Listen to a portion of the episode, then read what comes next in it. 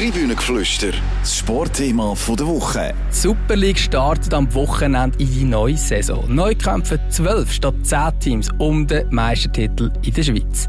In der grossen Vorschau stellen wir uns vor allem folgende Fragen. Kann der FC Basel trotz neuerlichem Umbruch endlich wieder an die guten alten Zeiten anknüpfen? Kann der FC Luzern endlich auch europäisch für Furore sorgen? Und kann der Peter Zeidler trotz Knarsch die sportlichen Ziele erreichen? Die grosse Diskussion jetzt in einer Spezialfolge vom Tribünengeflüster. Herzlich willkommen beim Tribünengeflüster, einem Sportpodcast von der CH Media. Mein Name ist Raphael Gutzwiller und heute haben wir eine ganz spezielle Sendung. Ich habe nämlich so etwas wie eine Elefantenrunde hier bei mir versammelt im Studio. Zwar haben wir gerade vier Experten zu Gast. Zum einen ist das der Christian Brecker, unser Experte vom FC St. Gallen. Dann haben wir den Daniel Wirsch, unser Experte über den FC Luzern. Dann haben wir den Jakob Weber, unser Experte über den FC Basel. Und dann haben wir noch den François Schmidt-Bechtel und der ist eigentlich so ein bisschen überall Experte im Schweizer Fußball. Salut miteinander. Salut. Salut. Hallo. Noch als kurzer Einschub, der Podcast ist schon am Donnerstag, 13. Juli aufgezeichnet worden, sprich alle Transferthemen und weitere Sachen rund um Fußballclubs sind auf dem Stand vom Donnerstag. Bevor wir Führer schauen, auf die neue Saison, schauen wir doch mal ein bisschen zurück auf die alte Saison. Köbi, was ist das, was dir in der letzten Saison am meisten hängen geblieben ist? Puh, sehr viel Match äh, aus Basler Sicht. Ähm, das ist mir hängen geblieben. Sehr viel Überzeit. Ähm, und es geht gerade so weiter in der, in der neuen Saison. Ähm, was uns auch aufgefallen ist, ist ähm, sehr eine ausgeglichene Liga. Jeder hat einmal ein Hoch gehabt, jeder hat einmal ein Tief gehabt, ähm, mit Ausnahme von IB. Ähm, von dem her Spannung bis zum Schluss. Und trotzdem gibt es jetzt einen neuen Modus. Dani, was ist dir hängen geblieben? Ja, aus Luzerner Sicht ist natürlich das Highlight, dass wir zweimal können in Basel gewinnen und der, der Platz vor, Luzern, äh, vor Basel beleidigt hat, der vierte Rang und Basel ist fünfte. Das ist natürlich für Luzern eine wunderbare Saison gewesen. Was ist dir hängen geblieben aus St. Galler Optik, Christian? Man kann sie zwei Teile zusammenfassen. Der erste Teil sehr ein starker Start, bis sich der Schubert verletzt hat. Dann ist dann so ein bisschen Krise gekommen, die in der Rückrunde sich manifestiert hat und dann letztlich die Ziele erreichen lassen hat. François, wie gesagt, du bist ein bisschen der, der Mann fürs Gesamte. Was ist das, was hängen bleibt, außer dass IB wieder einfach über allen anderen war? Ja, ich würde noch schnell äh, auf den Jakob äh, Bezug nehmen. Ähm, er sagt, alle haben ein bisschen ein Hoch gehabt. Auf das Hoch vom FC Sion bin ich gespannt, wo er das gesehen hat. ähm, ähm, ja, hängen geblieben ist äh, eben vor allem Sion wo abgestiegen ist, ähm, Balotelli Riesentheater, also das ist äh, eine von der äh, grössten Fehlinvestitionen, die es je gegeben hat im Schweizer Fußball. Ähm, ich habe Basel natürlich wahnsinnig spannend gefunden mit dem Höhenflug im Europacup und und der große Problem und weit hinter der Erwartung in der Meisterschaft und der Absturz von St. Gallen habe ich auch recht krass gefunden. Jetzt wenn wir doch gerade mal ein bisschen schauen. Wir schauen natürlich auch die Clubs ein bisschen genauer an, die ein bisschen im CH Media Universum innen sind. Darum haben wir auch gerade diese Runde da zusammengestellt. Und das ist eigentlich der Club, wo man müsste erwarten, dass er am weitesten vorne ist jetzt in der neuen Saison. Ist das letzte Mal nicht gewesen, haben wir jetzt vorhin schon gehört, der FC Basel. Ähm, wenn man so ein bisschen auf die Abgänge schaut, wer da schon alles weg ist, Bellmach, Diouf, Males, Zekiri, können wahrscheinlich noch mehr dazukommen, wie Amdouni und Endoi. Gibt es wieder einen ganz grossen Umbruch zu Basel? Ja, es ist eigentlich gleich wie in jedem Sommer in letzter Zeit. Ähm, die, die ein bisschen gut waren, ähm, die gehen oder werden noch gehen. Ähm, dann ist die große Schwierigkeit, ähm, auch schon wie letztes Jahr, dass man aus der neuen Mannschaft, die es wird geben in Basel, ähm, ein Team zusammenstellt, das funktioniert. Und wo vor allem sofort funktioniert, weil es geht wieder wie letztes Jahr ab Woche 1 mit englischer Woche los in Basel. Man hat ja jetzt auch sich extrem darüber gefreut, dass man immerhin europäisch dabei ist. Aber ist es doch schon ein recht langer Weg, dass man da in einer Gruppenphase ist? Ja, und ich, ich sage immer, ich habe schon letztes Jahr gesagt, eigentlich würde es zum FC Basel mal gut tun, wenn sie mal aus der Quali würden rausgehen was durchaus möglich ist, was letztes Jahr auch schon möglich gewesen wäre, wenn man denkt, äh, Sofia und Brøndby ist sehr knapp gewesen.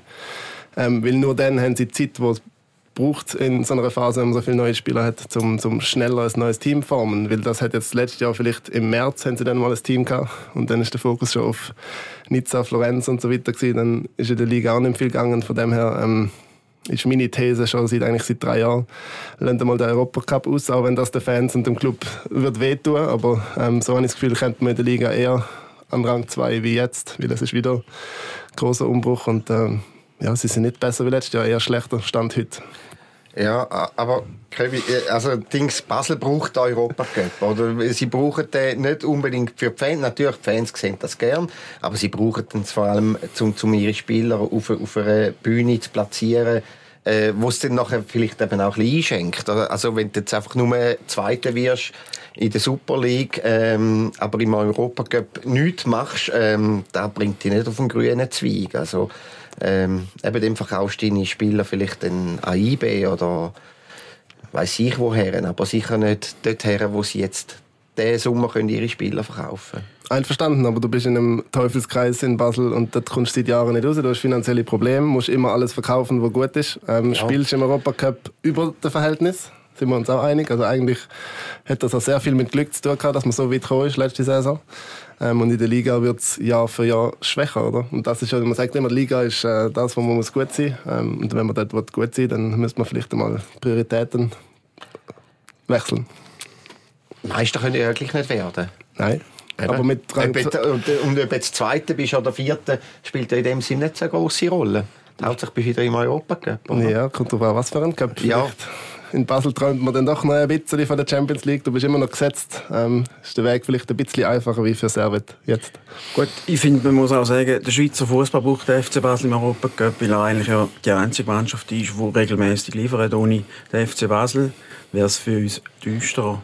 Das ist sicher auf jeden Fall so. Wir können vielleicht auch jetzt schon, wenn wir nicht so starr im einen Club bleiben. Also da gibt es ja durchaus den einen oder anderen Club, wo du auch, ich sage jetzt, einen Vertreter anwesend hat, Dani, äh, wo europäisch nicht unbedingt geliefert hat und wo sie jetzt nochmal versucht mit dem FC Luzern. Ja, wir Klaxvik haben wir einst geschlagen von den ist Da bin ich sogar noch dabei gewesen, das ist Genau, schön ist gut gegangen, ja. Das ist, glaube ich, von der Natur her, von der Umgebung her wunderschön gewesen, aber nicht unbedingt Fußball. Es ist zweimal eins noch geschlagen. Das war, glaube ich, die Pflichtaufgabe gewesen, aber sonst haben wir einfach in den letzten Jahren immer grosse Mühe gehabt. Olympiakos, Piraeus, Barcelona, Feyenoord, Rotterdam. Das sind natürlich grosse Namen für Luzern, oder? Keine Chance los gewesen. Jeweils mit drei Goal Differenz Match verloren. Jetzt kommt Jurgardens IF aus Stockholm, letztes Jahr die Gruppenphase geschafft und Achtelfinalteilnahme in der Conference League. Tönt Ani nach schlecht, oder? Zweiten in Schweden. Wird ein Herzstück Arbeit für den FC Luzern, um weiterzukommen.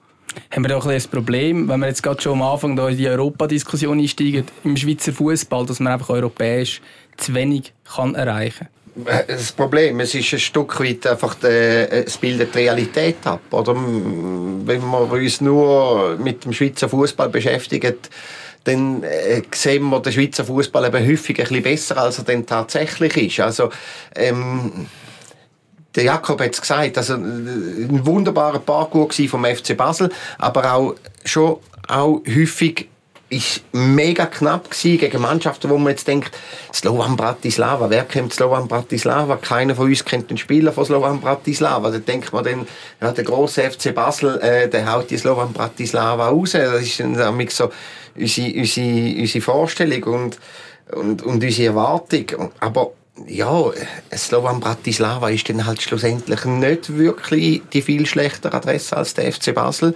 Ähm, und, und ja, ich bin dann auch gespannt. Äh, da habe ich jetzt gesagt, Jurgardens, ein Club aus Schweden, ähm, da bin ich mega gespannt, äh, wie es da ausgeht. Also das wird äh, ein, ein gröbere Knack Knacknuss für den FC Luzern. Wenn wir vielleicht noch ein zurückkommen zum FC Basel, jetzt habe ich es vorhin erwähnt, Zeki Amdouni, Dan Doi wären zwei, die könnten gehen. Was hast du Gefühl, was hat das für einen Einfluss auf das jetzige Team vom FC Basel, ob jetzt die bleiben oder gehen? Ähm, ja, zunächst einmal ist einfach ein riesiger Einfluss, was an Scorerpunkten verloren geht. Oder? Das ist der Topscorer und das ist der Vize-Topscorer. Das ist ein Anduni, wo glaube alle von uns in dem halben Jahr ähm, ein bisschen bewundert haben, was dem alles gelingt. Ähm, Males, ja, der ist, ist einfach teuer. Ich glaube, das wird man sich in Basel nicht leisten. Amduni ist begehrt. Ähm, bis jetzt hat noch niemand so viel zahlt, wie der FCB gerne hat. Von dem her ist er immer noch da, aber ich glaube, es geht niemand davon aus, dass der ähm, zumindest Ende August noch in der Schweiz spielt. Wir haben gerade eine Reihe von Spielern, die eigentlich so ein bisschen in die Richtung hineingehen, wo man eigentlich äh, viel zutraut. Die meisten davon sind jetzt mit der U21-Nazi äh, an der EM. Ähm, Arden Yashari zu Luzern, Fabian Rieder bei IB, Leonidas Stergio bei St. Gallen. Zeki Amdouni eben bei Basel, wo man eigentlich bei allen erwartet, irgendwann früher oder später machen jetzt den Transfer. Vielleicht, wenn wir jetzt kurz auf Luzern schauen, wenn Gotthard und Yashari, Dani. Also es sieht nicht so schlecht aus bei Bologna, aber dort müssen auch noch einzelne Spieler, Dominguez in die Türkei gehen für ungefähr 15 Millionen, das nachher könnte sich der Yashari bei Luzern leisten für 6 bis 7 Millionen. Also dort muss man ein bisschen abwarten, was der Transfermarkt, was dort passiert. Es ist einfach so, dass halt Luzern irgendwie am Schluss kommt. Und er ist jetzt gestern ins Training eingestiegen am Mittwoch und äh, wird eventuell die ersten Match bestreiten und nachher den Wechsel vollziehen. Also der FC Luzern ist natürlich drauf und dran, ist, äh, braucht das Geld. Ungefähr 7 Millionen hat es bitter nötig, weil halt noch der Knatsch mit dem Alpsteg ist, weil dort Geld fehlt. Und darum wird man natürlich darauf pochen, dass das äh, klappen wird und der Spieler kann gehen, obwohl sie es offiziell nicht so, so kommunizieren. Und beim Fabian Rieder, was ist dort die Situation? Außer dass IBE sehr viel Geld fordert. Geht die Frage an mich? Ja, kann jetzt mal nie richtig okay. Gut, ich als großer IB-Experte. Ja, ja. Nein, ich meine, äh, Fabian Rieder ist ein, ist ein, ein riesen Kicker ähm, und, und den sehe ich absolut bei einem mittelständischen Bundesliga-Club, so im Mittelfeld rein. Äh, den sehe ihn sehr gut. Ähm, ich finde, der könnte so einen ähnlichen Weg dann mal auch machen. Vielleicht eben wie, wie ein Chaka auch. Also, ähm, ist natürlich ein anderer Spielertyp, eine andere Position. Und da würde mich extrem überraschen, wenn der diese Saison noch bei IB spielen ähm, Das würde darauf hindeuten, dass dann IB vielleicht ein bisschen zu gierig war. Jetzt beim FC Basel haben wir ein paar Transfers gehört, vor allem von Abgängen. Was ist denn das, was man äh, auf der Zugangsseite kann vermelden kann? Ja, man hat äh, Tiano Barry, ist ein Stürmer aus Belgien, äh, Top-Torschütze in der zweiten belgischen Liga. Man hat äh, Jonathan Dubassin aus äh, Albacete, Spanien. Ähm, Finn van Bremen, Innenverteidiger aus Holland. Das sind alles Zweitligaspieler. Das sind alles ähm, nicht ganz so junge, aber gleich Anfangs 20. Ähm, und was auch neu ist für Basler Verhältnis, sie haben die alle gekauft und mit langjährigen Verträgen ausgerüstet. Das ist so, man kommt so ein bisschen weg von dem Leihsystem. Ähm, ja, es ist interessant zu beobachten, aber ich, so qualitativ habe ich meine Zweifel, ob denn da ein Adams, ein Zekiri, ähm, die Leute, die man ausgelehnt hat vorher, das sind natürlich Bundesliga, Premier League Spieler gewesen, wenn auch nicht äh, mega, mega langjährig. Ähm, ob man das dann eins zu eins kann ersetzen, da habe ich, habe ich meine Zweifel. Bis jetzt, aber eben, es geht noch ganz lang. Ich glaube, alle, die jetzt noch gehen, sollten personell ersetzt werden. Also in Basel wird es wahrscheinlich bis Ende August ähm, unruhig bleiben auf dem Transfermarkt. Gerade apropos Leihspieler, wir diskutieren etwa die Reaktion, ist das Leihsystem, ist das, ist das gut oder schlecht für einen Club? Jetzt gerade im, im Fall vom FC Basel haben wir meistens auch noch Kaufoptionen. Wenn die hast, bist du dann irgendwo noch ein bisschen abgesichert. Beim FC St. Gallen zum Beispiel ist jetzt letzten Winter der Guindo gegangen, der stark war, da hat man keine Option gehabt, da hat man sogar zurückgehen weil ein Salzburg wollen hat. Ich frage mich, ob das Leihsystem, ist das wirklich nur schlecht? Oder, oder temporär bringt zu dem Club schon etwas, das muss dem Club etwas bringen, das muss er nicht machen.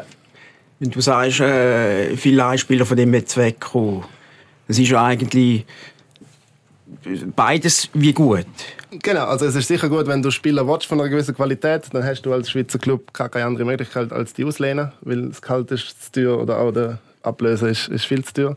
Ähm, bei Basel war das Problem, gewesen, man hat dann 5, 6, 7, 8 Leihspieler gehabt und am Schluss, logisch, da ist eine Kaufoption immer, das ist Bedingung von David Degen und seinem, seinem Team.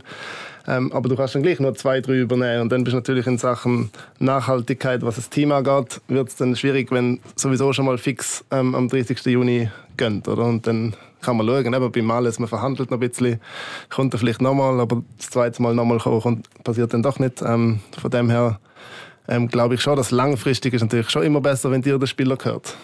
Also das Geld musst du so oder so in die Hand nehmen, oder? Also, ob du jetzt ausleihst mit einer Kaufoption, dort ist einfach natürlich der grosse Vorteil, du kannst den Spieler wie mal testen, oder? Und kannst dann nach einem Jahr entscheiden, äh, zahle ich die zwei oder drei Millionen. Ähm, es gibt in dem Sinn, in dem Sinn gibt es ein bisschen Sicherheit, dass du die zwei oder drei Millionen nicht in Sand setzt, oder? Dass du, dass du wirklich weißt, was du bekommst.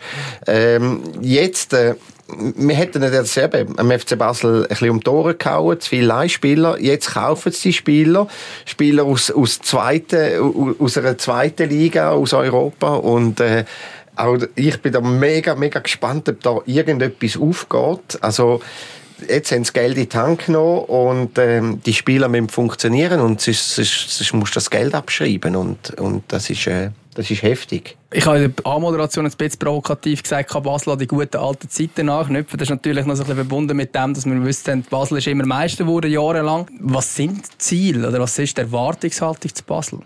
Boah, das ist immer, die Erwartungshaltung ist immer ganz etwas anderes wie Ziel. Das ist so ein bisschen das Grundproblem, weil alle kennen halt noch die Zeiten, wie es früher war. So lange her ist es dann doch noch nicht. Ähm, aber die, die, die jetzt die Verantwortung tragen beim FCB, die sagen schon, wir müssen mal ein bisschen Demut an den Tag legen, wir müssen schauen, dass wir gut spielen, etwas aufbauen. Ähm, logisch, die wollen Zweiter werden, das ist so das inoffizielle Ziel. Ausgesprochen hat das noch niemand. Ähm, man will möglichst lange oben mitspielen, man will europäisch in einer Gruppe sein, am Schluss ähm, im Cup möglichst lange mitspielen. Das sind so Ziele, ähm, wo weniger forsch sind wie auch schon, ähm, was auch richtig ist. Aber ja, es wird, wird schwer genug zum Zweiten werden. Ist es denn nicht so als FC Basel ein bisschen speziell, wenn in eine Saison geht und sagt, ich will Zweit werden? Muss ein FC Basel nicht anstehen und sagen, unser Ziel ist der Meistertitel, wenn wir den Zweiten werden, ist dann vielleicht auch okay. Aber als Ziel, als Ziel vom FC Basel, wo, wo, wo sehr lange dominiert hat. Ja, aber die Voraussetzung ist ja momentan ähm, quasi ähnlich wie jetzt bei anderen Clubs in der Schweiz. Oder man hat ähm, vielleicht noch ein bisschen höheres Budget, aber man hat auch mehr, mehr Kosten. Ähm, am Schluss ist jetzt Basel vielleicht auf dem Papier höher gerankt wie jetzt Luzern oder St. Gallen, aber fußballerisch ist das ja die letzten drei Jahre das gleiche Niveau gewesen, zumindest national. Und dann ist es ja schon vermessen, wenn man sagt, äh, wir müssen Meister werden mit IB, wo wie viele Punkte, 23 Punkte weg ist und ähm, momentan der Status hat, wo Basel mal hat und der auch gut verteidigt mit Transfers aus dem Inland. Die besten Schweizer gehen erstmal zu IB. Ähm, das ist einfach schwierig äh, mit Champions League Millionen.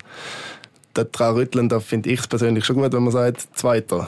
Und logisch, in Basel ist das dem einen oder anderen vielleicht zu wenig, aber der Club ist sehr ähm, bedacht, dass man vielleicht auch mal wirklich ein bisschen zum Realismus aufruft. Die Gefahr ist ja halt groß, dass du zur Lachnummer wirst von der Nation, oder? Wenn du klar abstürzt, ist jetzt letzte Saison in der Meisterschaft, dass du fünft bist und willst Meister, Meister werden will ja jeder eigentlich, aber die Realität sieht halt wirklich anders aus in Basel, inzwischen. Als Spieler ist, bin ich recht enttäuscht im letzten Jahr vom FCB. Wir haben manchmal diskutiert an FCL-Match, wo Basel in Luzern oder wir als Luzerner in Basel waren. Und dann müssen wir sagen, also Spieler ist es kein Unterschied mehr zu St. Gallen oder zu Luzern. Oder? Das war recht äh, enttäuschend, muss ich ehrlich gesagt sagen. Aber wenn man jetzt da schon gehört, Ankündigung eher so, ja, Ziel, zweiter Platz. Wenn wir einfach, dass wir das Thema ganz kurz abgehakt äh, haben, Meister wird dem Fall IB. Ist das für alle in der Runde schon fix? Das ist so. Also für mich ganz klar das Nummer eins. Das muss sehr viel schieflaufen. Vielleicht sind sie mal im Europacup, kommen sie ein bisschen weiter, verpuffen da ein paar Kräfte und selbst dann sind sie noch Favorit. Also ist, eben, vor zwei Jahren ist auch Zürich Meister geworden und das hat niemand gedacht, das kann es immer geben, aber in neun von zehn Fällen wird das IB. Also ich glaube auch IB, vor allem, sie sind brutal heimstark. Also das muss ja dann irgendwie wieder heim und auswärts performen und wenn IB so, so daheim performt wie jetzt letzte Saison, dann, dann wird es schon mal schwierig. Dann hast du irgendwie zweieinhalb Punkte pro Spiel daheim und dann auswärts musst du noch etwas holen und dann wird schwierig. Ja, trotzdem, trotzdem eben, der, der Jakob hat es gesagt, also ich bin mal im Europacup mal weit gekommen. Also lass die mal weit kommen und dann schauen wir mal, was sie dann wirklich noch in, in der Super League stand bringen. Es geht ja dann nicht nur um PS, um, um, um, um die körperlichen PS, die du dann noch auf den Rasen bringst, sondern auch um die mentalen PS, die du dann noch auf den Rasen bringst. Also das ist dann immer auch eine, eine, eine grosse Schwierigkeit am, am Donnerstag oder am Mittwoch oder wenn auch immer noch, noch äh, in, in Manchester oder Liverpool oder weiß ich wo gespielt hast und, und, und am, am Wochenende gehst du dann auf Bordes äh, gegen Stadlos Anuschi spielen. Ja, ich würde es gerne mal sehen. Ich würde es gerne mal sehen. Und dann sehe ich dann halt schon, wenn Lugano nicht in eine Gruppenphase kommt, sehe ich dann schon Lugano dann irgendwann auch in der Position, wo sie können eine Schwäche von IBE je nachdem ausnutzen Ist Lugano nicht schon in einer Gruppenphase? Die spielen doch Euroleague Playoffs und gehen in die Conference League, glaube ich, oder? als Cup-Sieger. Okay, dann sind schon in einer Gruppe, ja. sehe ich es nicht. Ja. Was ich einfach finde, bei IBE, wenn wir jetzt bei IBE vielleicht kurz noch bleiben, die Organisation ist einfach sackstark. Oder? Um den Wuschu Speicher herum ist jetzt zwar nicht mehr Sportchef, CEO, glaube ich, sportlicher CEO. Und einfach das ganze Konstrukt und die Ruhe in Bern, wo in Basel natürlich in den letzten Jahren völlig abgegangen ist. Und Meine Frage an dich, Jakob, wäre, sieht es ein bisschen besser aus jetzt mit dem Heiko Vogel, der jetzt wieder Sportchef ist? Der Schulz als neuer Trainer, der Präsident kennen wir, ist immer ein, bisschen ein Unruhefaktor der Degen, der David. Aber äh, wie sieht es wird es in Zukunft ein bisschen besser werden? Ich kann nichts versprechen. Man hat schon oft gedacht, der Tiefpunkt ist erreicht und dann ist immer noch irgendetwas passiert. Aber es ist tatsächlich so, sie haben jetzt alle wichtigen Stellen einmal neu besetzt. Ähm, es, gehört, es ist mit dem Heiko Vogel jemand da, der so das Sprachrohr ist zwischen Degen und Mannschaft. Ähm, neue Scout, neue Juniorenabteilung, äh, neue Geschäftsstelle, praktisch alles neu. Ähm, von dem her ist es möglich, dass man mal eine Saison erlebt, wo nicht ganz so viel passiert, aber wie immer ohne Gewehr. Ja, dann können wir vielleicht mal ein bisschen weitergehen bei den verschiedenen Clips, die wir behandeln wollen. Wir wollen ja durchaus auch noch über andere reden, nicht nur über Basel. Ähm, kommen wir doch als nächstes zum FC St. Gallen. Ähm, Christian, ich weiss, du hast gesagt, wir müssen es nicht immer äh, zu gross behandeln, aber ganz außen vor können wir das glaube ich nicht lassen. Du hast eine Recherche gemacht, wo es um den Trainer Peter Zeidler geht, mit dem Captain Görtler, dass die es nicht mehr ganz so gut zusammen haben Jetzt hat eigentlich eher so tönt noch im Nachgang, dass eigentlich alles gut sein soll. Was ist jetzt die Situation? Also grundsätzlich, äh, ja, das Thema ist jetzt wirklich recht hochgekocht worden. Ich habe sogar geschrieben, dass das Durchsage zerschnitten habe, aber eigentlich nicht das Persönliche, das Miteinander gemeint damit, sondern eher das Sportauslegende, wie sie wollen shooten. Da geht es aber nicht um die Grundtaktik von Peter, wo der Görtler hinterfragt, sondern offenbar so, so ein bisschen Nuancen, wie man gegen defensiv stehende Teams spielt, wie man das Training macht und, und, und. Aber auf das möchte ich eigentlich wirklich nicht mehr eingehen. Es ist eine Wahrnehmungssache. Äh, ich bin felsenfest überzeugt, davon überzeugt dass es so ist. Und, und die Gespräche sind auch dahingehend klar gewesen. Die Wahrnehmung war so gewesen, dass mit einer Krise gibt ja immer so ein mehr, kommen ein bisschen mehr Sachen zum Vorschein. Und, und in der Rückrunde hat man gemerkt, beim FC St. Gallen stimmt eigentlich etwas nicht mehr. Und, und dann fängst du vielleicht an, so ein bisschen, so ein bisschen sinnieren, was könnte es denn sein und, und, und. Äh, jetzt sieht es aber so aus, dass man sich wieder gefunden hat, äh, zusammen, zusammen geht, was ja durchaus nur für den FC St. Gallen gut kann sein, wenn man die Energie nicht mehr auf den Nebenschauplätzen hat, sondern auf dem Platz.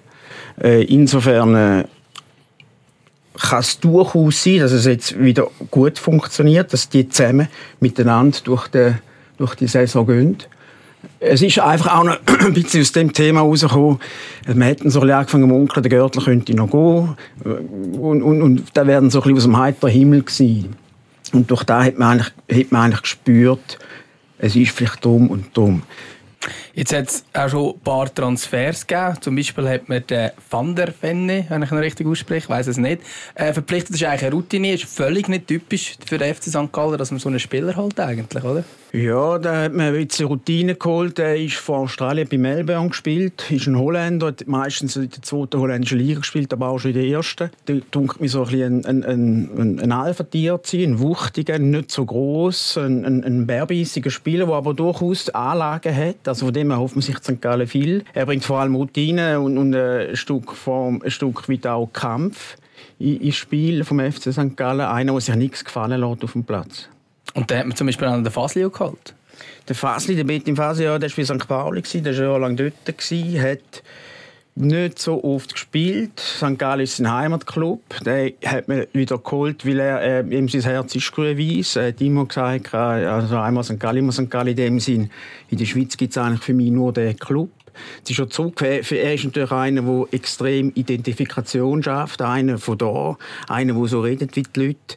Ein, ein, ein angenehmer Kämpfer, ein, ein, ein Vorbild, wie, wie er auf die Leute zugeht. So einer, den man St. Gallen gerne hat, das Volk und die Fans gerne haben. Also insofern, äh, über den Spieler ist gerade sofort der, der Reisser wird sein, das weiß man nicht, weil er kommt aus einem schwierigen Jahr, aber die Erwartungen sind höher. Hin.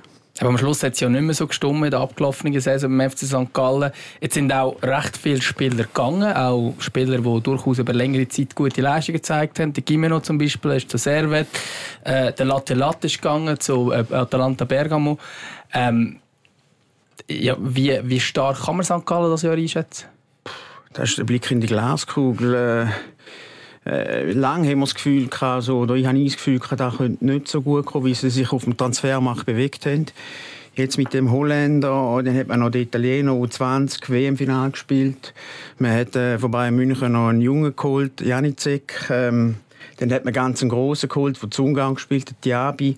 Es ist noch schwierig. Es, es letztlich äh, steigt zum Fall mit dem Start. Und der Start vom FC St. Gallen ist gegen den FC Basel.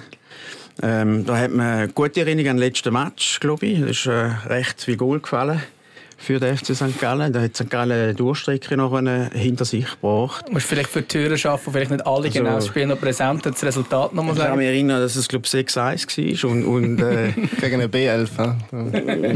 zwischen, zwei, zwischen zwei Florenz-Spielen, aber ja, das gegen, den, gegen den FC Basel, wie auch immer der dahergekommen ist, äh, eben nicht so gut dahergekommen ist, aber man muss das erste Spiel auch gewinnen. Es ist noch schwierig, eben, man hat am Anfang hat man Basel daheim, nachher muss man auswärts auf Lugano, dann hat man daheim, hat man den Luzern, glaube ich, und dann muss man auf Genf und dann muss man auf Zürich.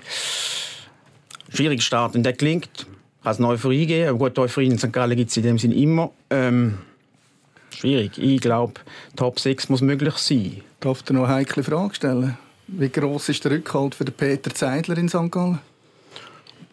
Da müsstest du jetzt äh, die Leute fragen. Grundsätzlich ich, kann auch sein, dass er, wenn, wenn jetzt die ganze Diskussion, so wie sie am Schluss jetzt gelaufen ist, positiv für ihn rauskommt und, und, und er wirklich oder mehr, jetzt mehr miteinander und auch vielleicht zulassen, aufeinander eingeht, was, was glaube ich, lange eh noch nicht so stattgefunden hat. Wenn da, wenn da es anbringt und, und wie gesagt, mit dem Start, dann, dann ist der Druck halt groß. Hingegen, wenn, wenn sie am Anfang in eine, in eine Serie reinkommen, wo es nicht läuft, dann, ja, wir haben jetzt die letzte, letzte Rückrunde gesehen, dann, dann ist es für jeden Trainer, aber für jede Mannschaft aber auch schwer. Ich habe das Gefühl, jetzt reden wir ein bisschen um den heißen Brei umeinander. Äh, ich meine, ist klar, du, es ist jetzt auch etwas passiert, St. Gallen.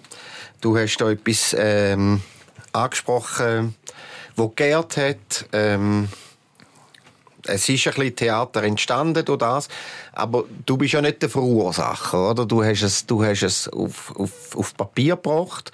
Ähm, das hat geschwellt zwischen dem, zwischen dem Görtler und dem Zeidler. Und ich bin überzeugt, natürlich, jetzt, jetzt tun alle, alle so, als ob es wieder alles gut wäre.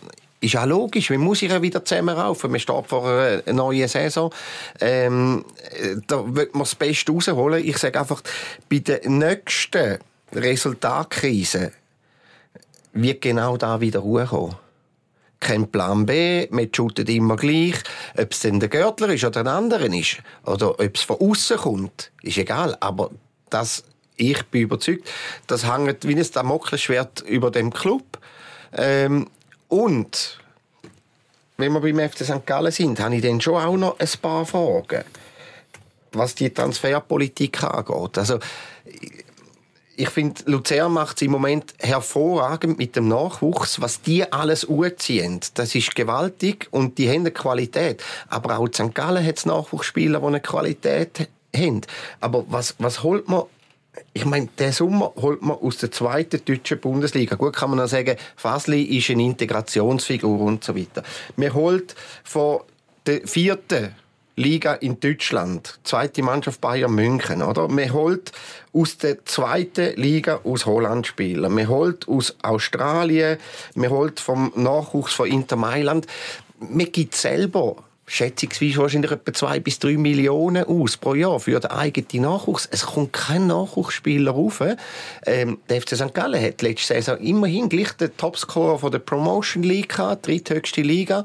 Der geht nicht zum FC St. Gallen ins Eis, sondern der geht jetzt auf Vaduz. Also, und, und wenn man schon nicht auf die eigene setzt, wieso schaut man denn nicht zuerst in der Challenge League? Also ist denn so ein Stürmer wie der Nikolai Möller aus der zweiten holländischen Liga, der vier Goal gemacht hat, ist denn die, die zweite holländische Liga so viel besser als Challenge League? Glaube ich nicht. Und dann musst du den noch integrieren, neues Land und so weiter. Also das sind so und das ist nicht nur beim FC St. Gallen so. Eben, Jakob hat es gesagt, auch Basel hat aus der zweiten Liga, aus, aus äh, Europa viele Spieler geholt.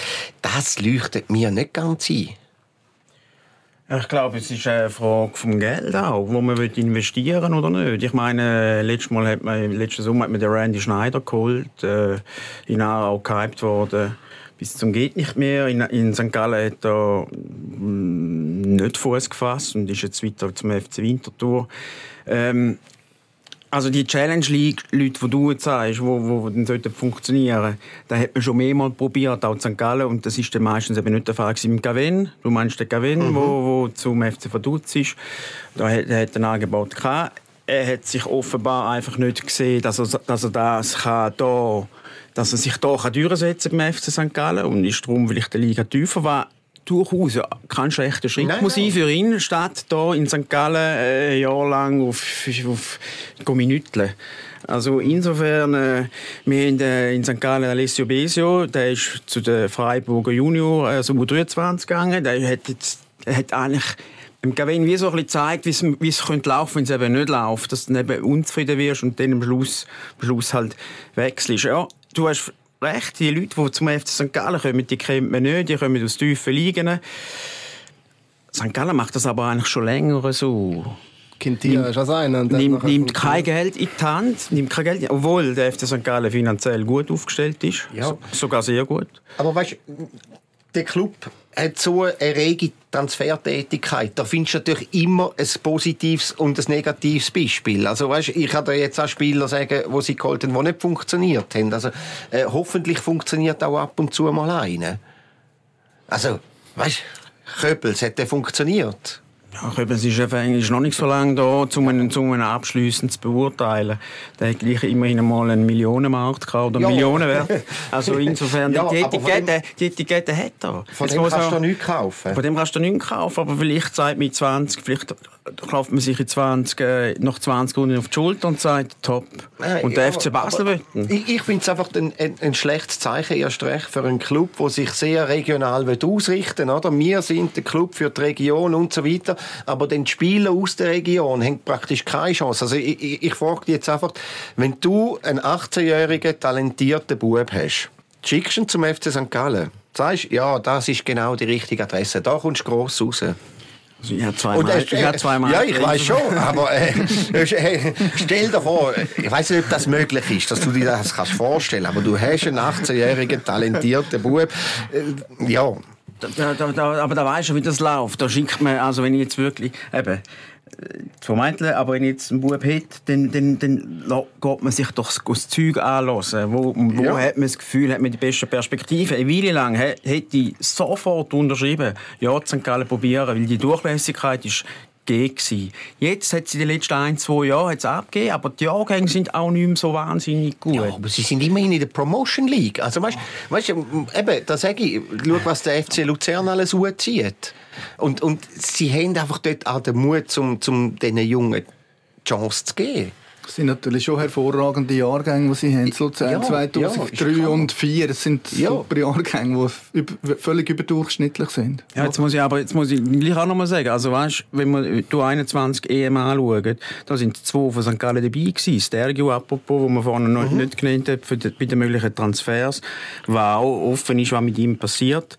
Dann ist der Julian Fomos. Letztlich ist er zwar dann über GC Basel wieder zu St. Gallen gekommen, er ist eigentlich ein Ostschweizer. Dann ist der Witzig, der hat den Cut nicht geschafft. Also, das kann man jetzt auch nicht alles nur schlecht reden. Nein, natürlich nicht. Aber das Stergio ist seit Ewigkeit. Also, weißt, das ist, ähm, ja, das ist keine neue Entdeckung, oder?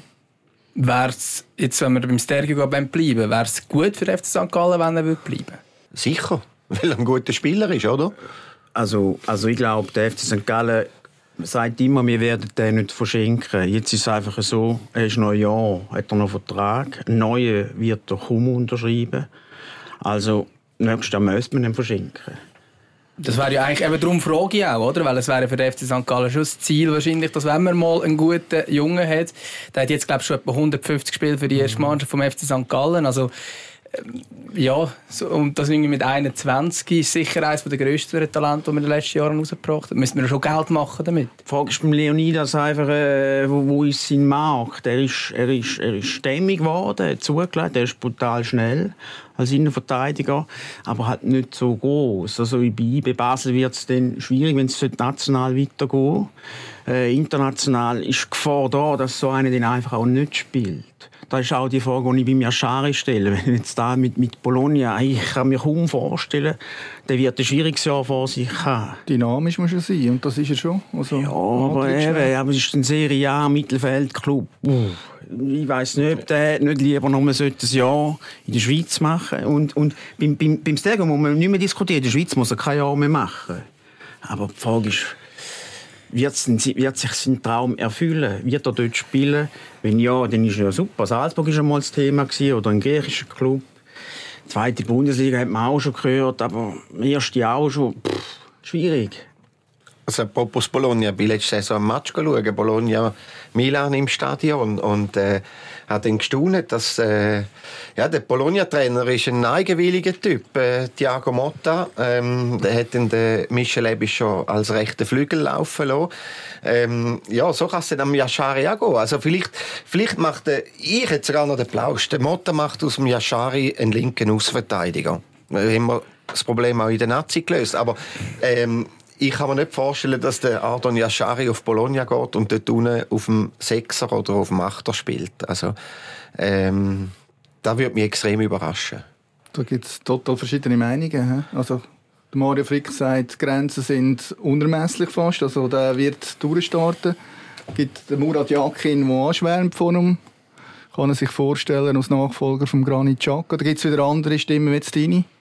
wo- Nein, das ist nicht, das, das hat nicht, ich zweifle nicht an den Qualitäten vom, vom Ardon Yashari, aber ähm, ich kenne ein bisschen die Qualität, die in in einem Bologna vorherrscht und, und, und habe ein bisschen gesehen, auf was das der Trainer setzt, oder?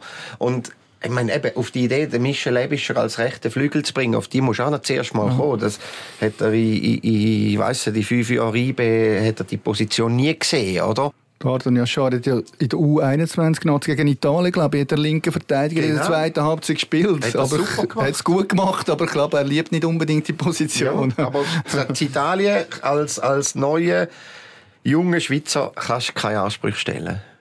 Also, also Äh,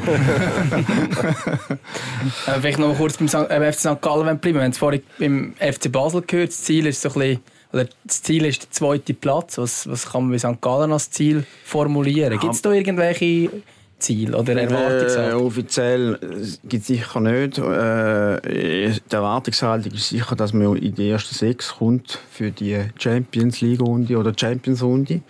Ähm, und dann, wenn du natürlich unter den ersten sechs bist, dann ist ja klar, dann musst du ja wollen in, in Europa Cup.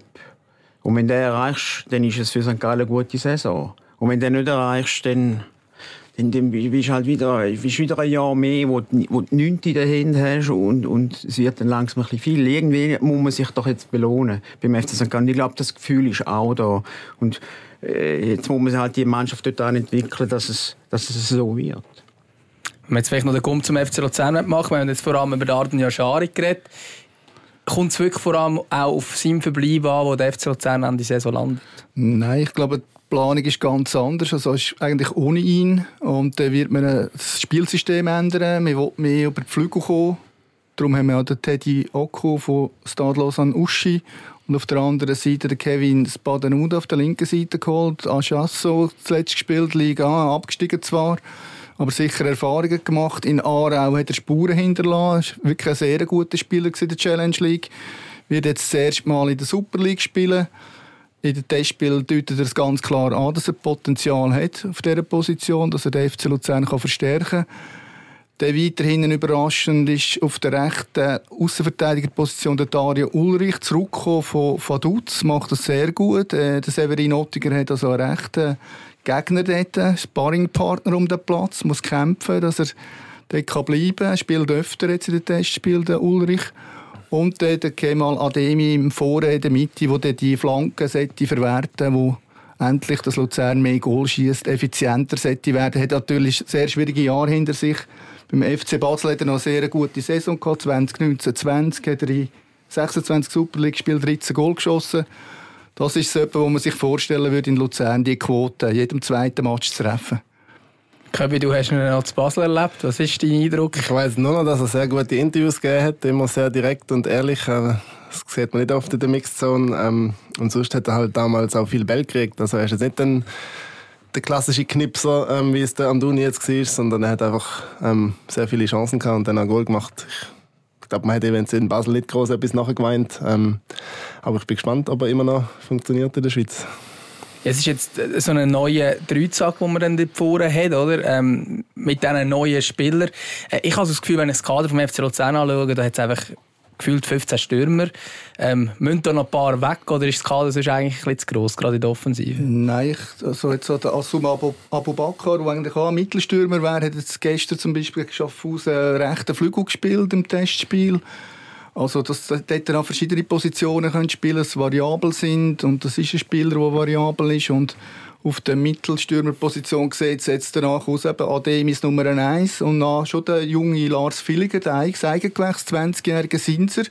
Aargauer eigentlich, aber beim FC Luzern ausgebildet und äh, macht das sehr gut. Er hat sie drei Matches dreimal getroffen. Also guter Wert und, und sau cool vor dem Goal plötzlich. Muss sagen, äh, das ist vielleicht auch noch ein Stürmer, der plötzlich ins Zentrum von der Öffentlichkeit kommt mit seinen Leistungen. Ist möglich. Und vom Bradley Fink kann man sich jetzt verabschiedet, offenbar. er hat äh, das Commitment abgegeben beim FC Basel nach Mario Frick und dem FC Luzern abgesagt. Also man war in Kontakt, wir wollten ihn holen, aber es ist nicht möglich. Und es ist, glaube ich, jetzt in der jetzigen Situation auch okay. Also, Jetzt haben wir es vorhin kurz vom Nachwuchs beim FC Luzern, der so gut ist. Ähm, meisten wurden in der Promotion League, die zweite Mannschaft, also die 21.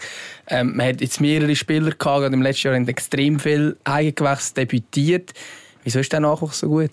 Kannst du noch ein paar Tipps auf St. Gallen übergeben? So? Also sie machen es sicher hervorragend in der Nachwuchsabteilung. Und sie haben gute Trainer, angefangen bei einem Michel Renkli, der du 21 letztes Jahr wirklich äh, sehr gut geführt hat, motivierend. Das war beim FC Basel noch ein halbes Jahr. Hat es, glaube ich, dort auch gut gemacht, hat sie vor dem Abstieg bewahrt.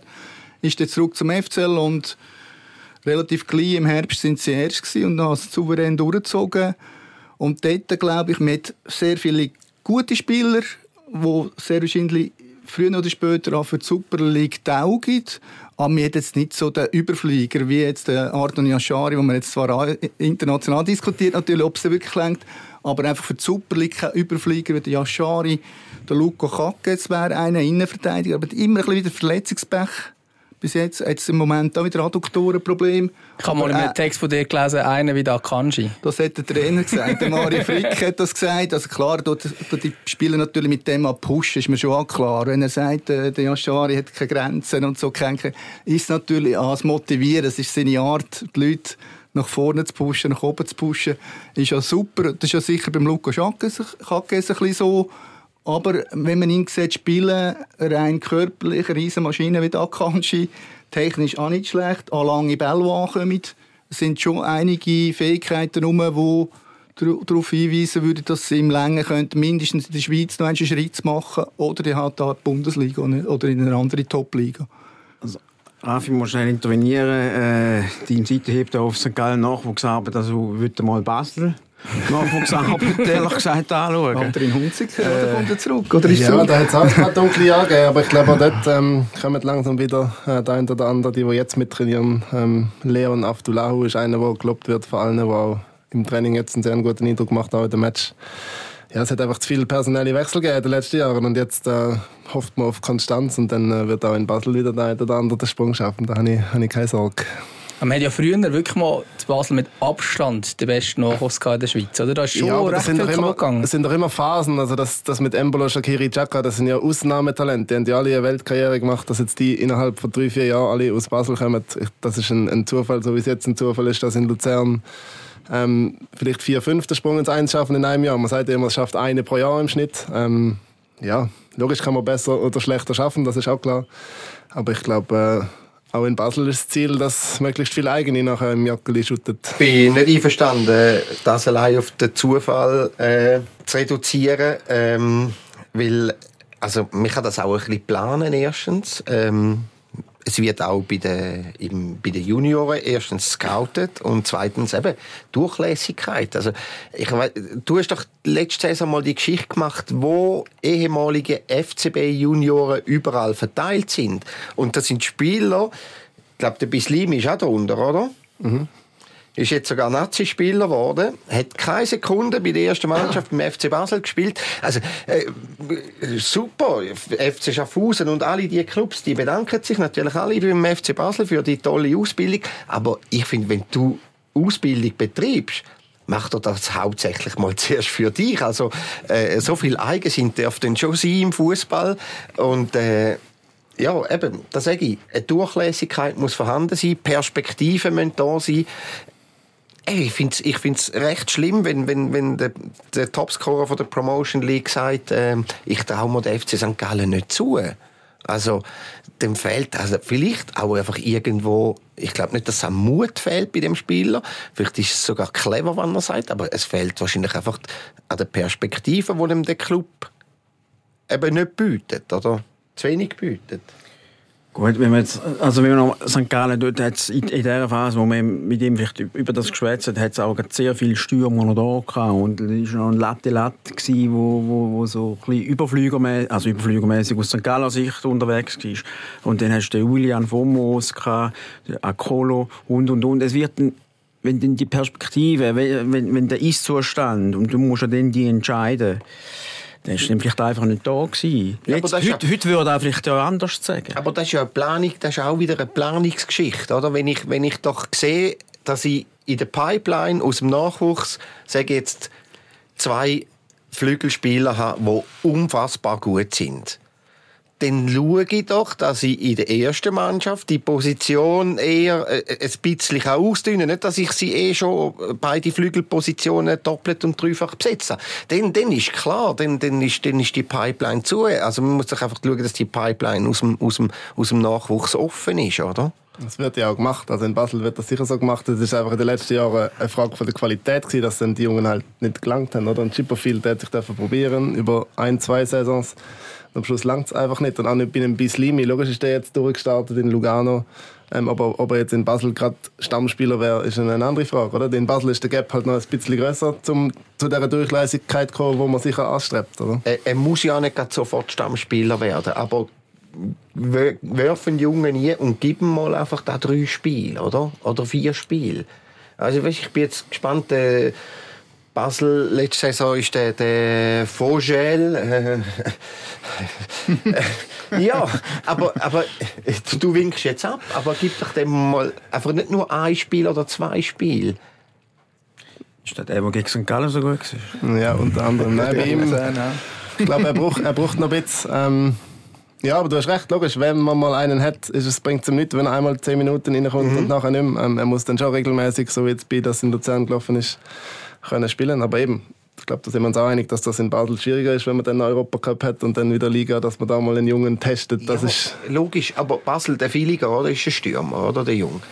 Hat am Anfang äh, relativ viele Chancen vergeben. Ist so. Also jetzt, Aber er hat immer, er hat immer wieder die Chance bekommen. Er hat immer wieder er die hat, Chance er hat bekommen. elfmal gespielt, eins Goal geschossen, aber jetzt in der Vorbereitung macht er das so hervorragend. Ja, eben. Und es sorgt halt für Identifikation, oder? Ich glaube, Das das, darf ist- man nicht vernachlässigen. Auch in Basel hat ja jeder immer gehofft, oh, spielt der Chipperfield wieder, spielt er wieder. Und er ist halt nicht ganz so gut gewesen, jetzt spielt er nicht mehr, jetzt ist er weg.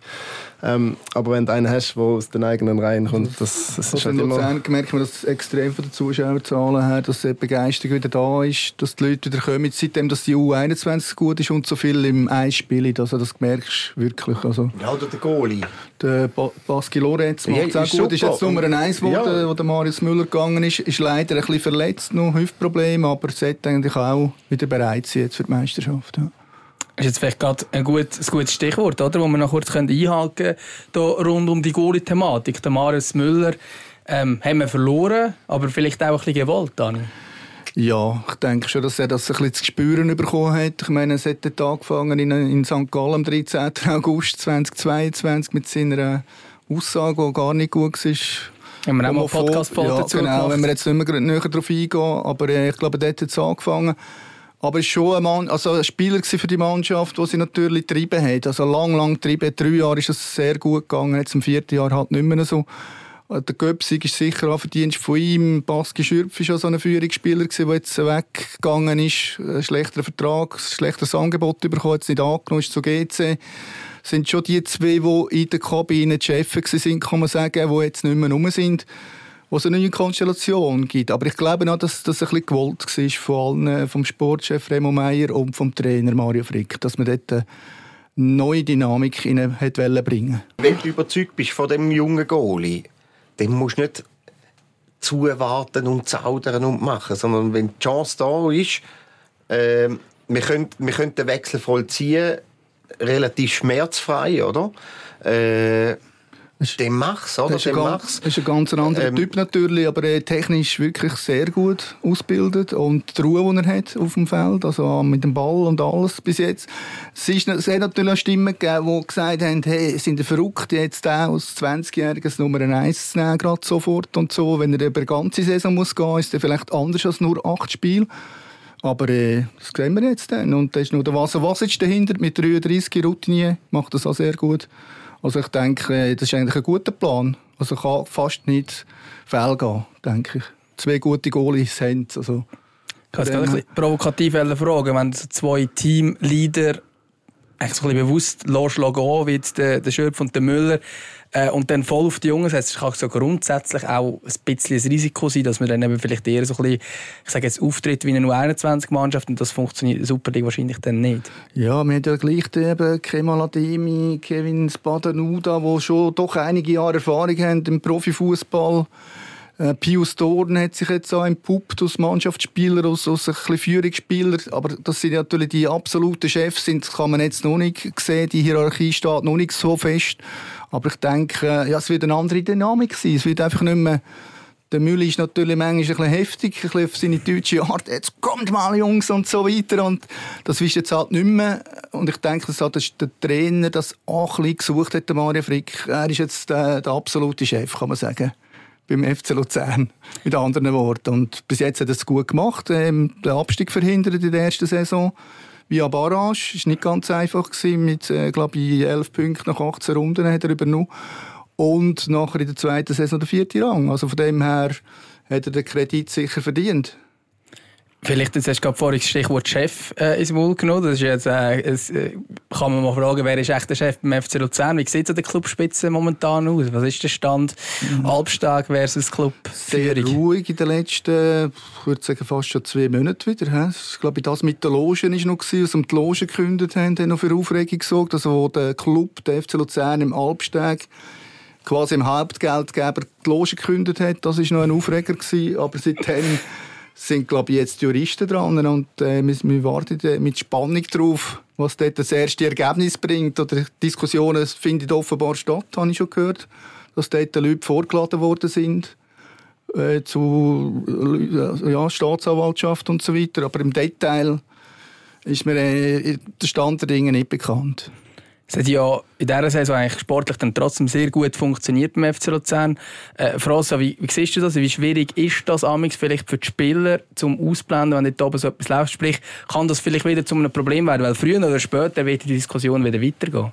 Ja, für da glaube ich, ist die Diskussion oder ist das Problem fast eine Stufe zu weit oben, als dass das Mannschaft stark ähm, beeinflussen. Gut, ihre Chefs wären auch alle entlassen, wenn der Abstieg sagen ist, ist klar, ja, aber der Trainer nicht, oder? Es ist nicht bis, bis auf Stufe Trainer abgegangen und das ist ja dann quasi wirklich der direkte Vorgesetzte. Selbst, ob jetzt der, also ohne am Remo Meier zu nachtreten, aber ob jetzt der Remo Meier dort Sportchef ist oder, oder, oder der Jakob Müller Sportchef ist, ich glaube, das, das ja. Oder Jakob Weber. Nicht wie Jakob Weber gesagt, Jakob Müller. ähm, ja, das interessiert, glaube ich, den Spieler nicht wirklich. Äh, es interessiert vielleicht dann eher den, den Berater vom Spieler. Aber am Spieler ist das, weil er mit dem Sport schon in dem Sinne nicht wahnsinnig viel zu tun. Aber Trainer und eben, so weit aber ist es ja nicht gegangen. Ähm, und darum, glaube ich, hat so ein, äh, so ein, ein Unruhe auf dem Level hat nicht so einen grossen Einfluss. Schlimmer ist, wenn es zwischen Sportchef und Trainer zum Beispiel knallt, ja. dann kommt die Mannschaft mit über. Oder wenn der Präsident äh, sagt, äh, ähm, können wir ja ein bisschen Zio umfragen, äh, der Trainer ist ein Wurst und er muss gehen und ich bin der bessere Trainer und so. Dann ist klar, dann, dann betrifft es den Spieler. Ich denke auch, die Spieler kommen ihren Lohn über, das ist nicht so schlecht in Luzern, ist ja nicht so attraktiv wie in Bern natürlich oder in Basel.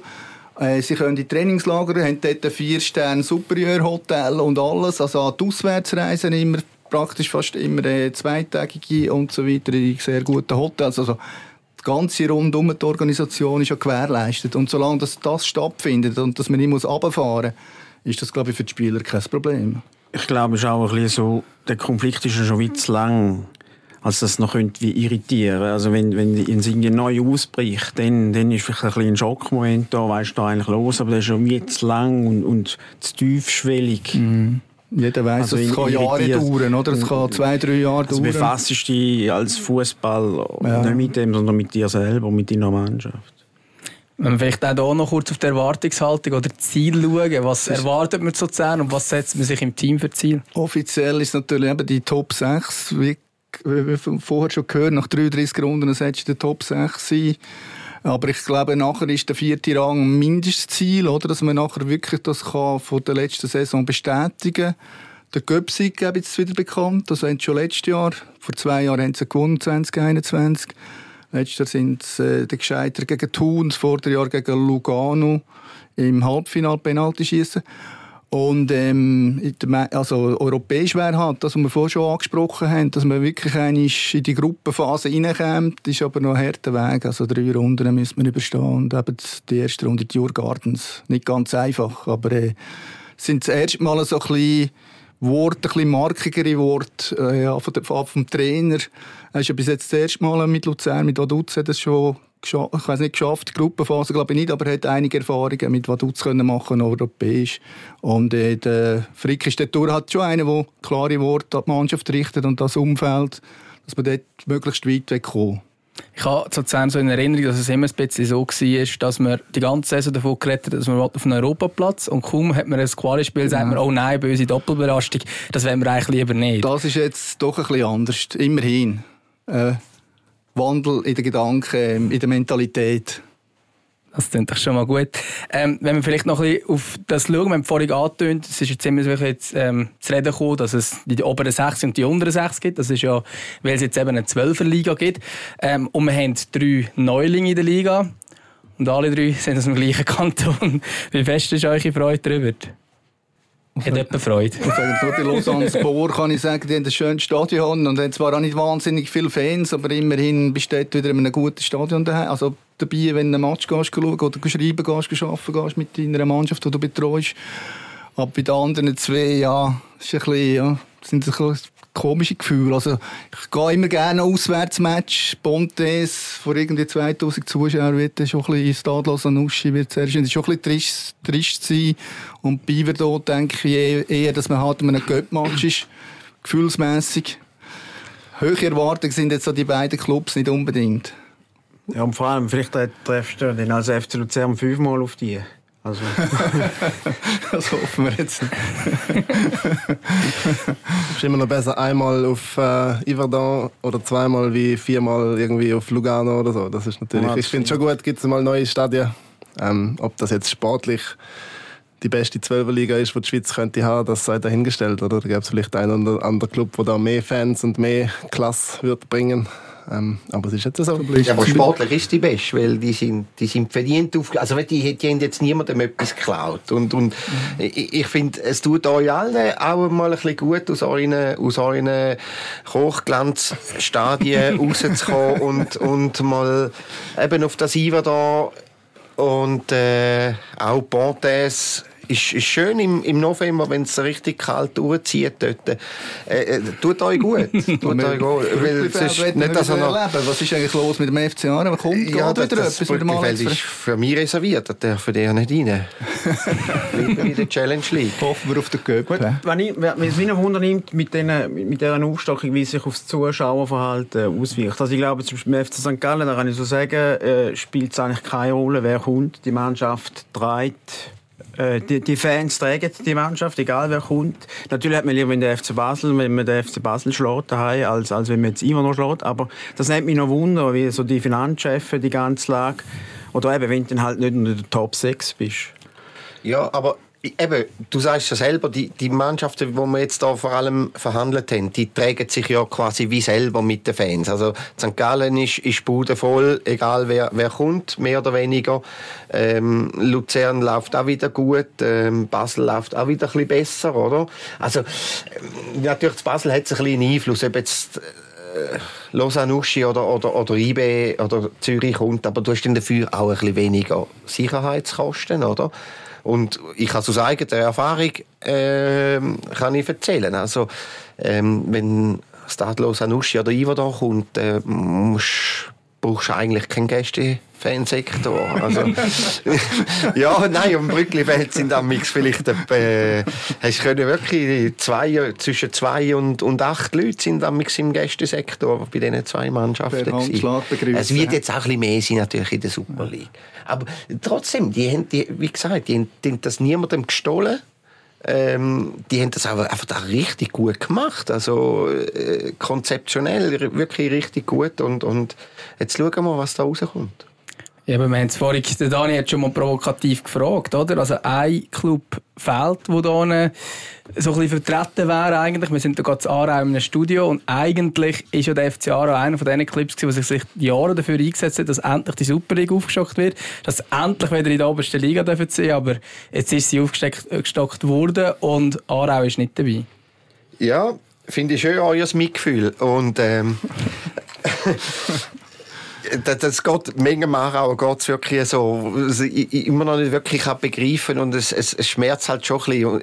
Erst recht, also ich, einen von den letzten Match, also ich glaube sogar das letzte Heimspiel, ist mir der frühere Präsident über den Weg gelaufen, der Alfred Schmid, und der hat gesagt, weißt, ausgerechnet, ihr die ganze Zeit um die Aufstockung kämpft. Oder? Wirklich, der FC Aarau war einer, äh, einer von diesen Clubs, der zuvorderst vorne war, wo, wo, wo die Liga unbedingt wollen aufstocken ist ja klar, oder? Zum, zum einen Platz haben in dieser Super League. Und genau den schafft es der FC Aarau eben nicht. Ist, hat, hat schon ein bisschen eine, eine, tragische Note. Ähm, und, aber ich habe schon von Anfang an gesagt, also, es ist in der letzten Saison nicht einfacher gewesen als in dieser jetzt. Also nur weil es einen, einen Aufsteiger, einen fixen Aufsteiger weniger hat, ist es, ist es, ist es ähm, letzte Saison nicht einfacher gewesen, weil es ist ein Rechtsgerangel gewesen, letzte Saison. Die Mannschaften sind qualitativ schon ein bisschen aufgerüstet ähm, und man hätte jetzt letzte Saison nicht können sagen, Aarau ist der absolute Favorit, oder? Ähm, und sie gehen meiner Meinung nach auch diese Saison nicht als, als Favorit auf Platz 1 ins Rennen. Dass trotzdem prominente Namen an der Seite ja, klar. Alex Frey. Ja, klar. Finde ich gut, dass der jetzt hier in Aarau ist, aber ähm, darf nicht vergessen, dass, dass der, der CC wahrscheinlich ähm, ein, ein recht grosses Ego hat und ähm, der Abstieg das Ego ziemlich stark ankratzt und, und wahrscheinlich sind, sind Kampfgeist anstachelt und, und, und äh, ich glaube, der versucht dann wirklich alles und auch wenn es ein etwas kostet, aber der versucht alles, zum, zum da wieder aufzusteigen und da kann er auch nicht mitheben. Wir sind jetzt doch schon eine Stunde am Diskutieren und ich würde jetzt langsam zu einem Ende kommen. Ähm, wir haben vorhin schon gehört, wer Meister wird in euren Augen. Ähm, die spannende Frage ist ja eigentlich, wer wird Zweiter? Dani, willst du den Anfang machen? Ja, ich habe schon das Gefühl, dass der FC Lugano in den letzten Jahren einfach einen Schritt gemacht hat nach vorne und auch gut aufgestellt ist. Renato Steffen ist so ein Schlüsselspieler, der stark aufgespielt hat letzte Saison und ich glaube, es geht weiter dort beim FC Lugano, dass sie den zweiten Platz in der IB holen. Kebi, was denkst du? Ich denke, dass man das kann würfeln, wer das wird. Ähm, und ich stand zu meiner These, es wird dann vom Trio Lugano, Servet oder Basel das Team, das nicht europäisch spielt, wird Zweiter. Und Lugano wird es nicht sein, also ist es Servet oder Basel. Ross, was denkst ähm, du? Ich glaube, Servet wird Zweiter, eben auch aus dem Grund, weil, weil Lugano involviert ist, wahrscheinlich, also Servet wahrscheinlich eben nicht. Ähm, aber und da möchte ich betonen, für mich die grosse Überraschung nächste Saison wird der FC Winterthur sein. Ähm, ich glaube, die kommen unter die ersten sechs und auf Kosten von St. Gallen. Und können auch, ja, können auch Luzern gefährlich werden, je nachdem. Aber die haben für mich äh, sehr, sehr clever gehandelt in dieser Transferphase. Ja, unterstütze ich. Winterthur ist für mich nicht unter den Top 6, aber sicher besser als letztes Jahr. Ich glaube, Basel hat am Schluss schon noch die grösste Schlagkraft für den zweiten Platz. Mit einem äh, engen Zweikampf mit Lugano.